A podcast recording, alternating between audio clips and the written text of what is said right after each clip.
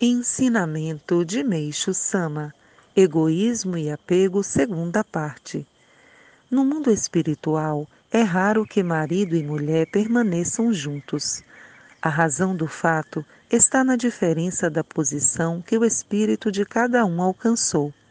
O convívio dos dois só lhe será possível quando estiverem nivelados como habitantes do reino do céu. Entretanto, aqueles que alcançarem certo grau de aperfeiçoamento terão licença de se encontrar, embora estejam em camadas espirituais inferiores. Mas o encontro durará apenas um instante e a licença lhe será concedida pelas divindades que superintendem os níveis em que eles estão situados. Não haverá permissão para que, levados pela saudade, os cônjuges se abracem a mínima intenção de teor mundano, seus corpos ficarão rijos e perderão movimento. Isso demonstra como o apego é condenável. A posição do espírito vai se elevando de acordo com a redução do apego, mediante o aprimoramento no mundo espiritual.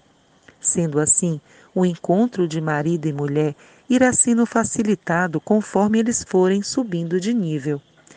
Creio que com o que acabamos de dizer, demos ao leitor uma clara noção da diferença entre o mundo material e o mundo espiritual. Outro aspecto negativo do apego refere-se às pessoas que se mostram insistentes quando convidam outras a participarem de sua crença, dando a impressão de serem muito dedicadas. Isso não dá bom resultado. Impingir a fé é um sacrilégio aos olhos de Deus. Quem prega uma religião só deve insistir se observar que o outro está interessado. Se a pessoa não demonstra interesse, é melhor desistir e esperar o tempo oportuno. Alicerce do Paraíso, em 25 de janeiro de 1949.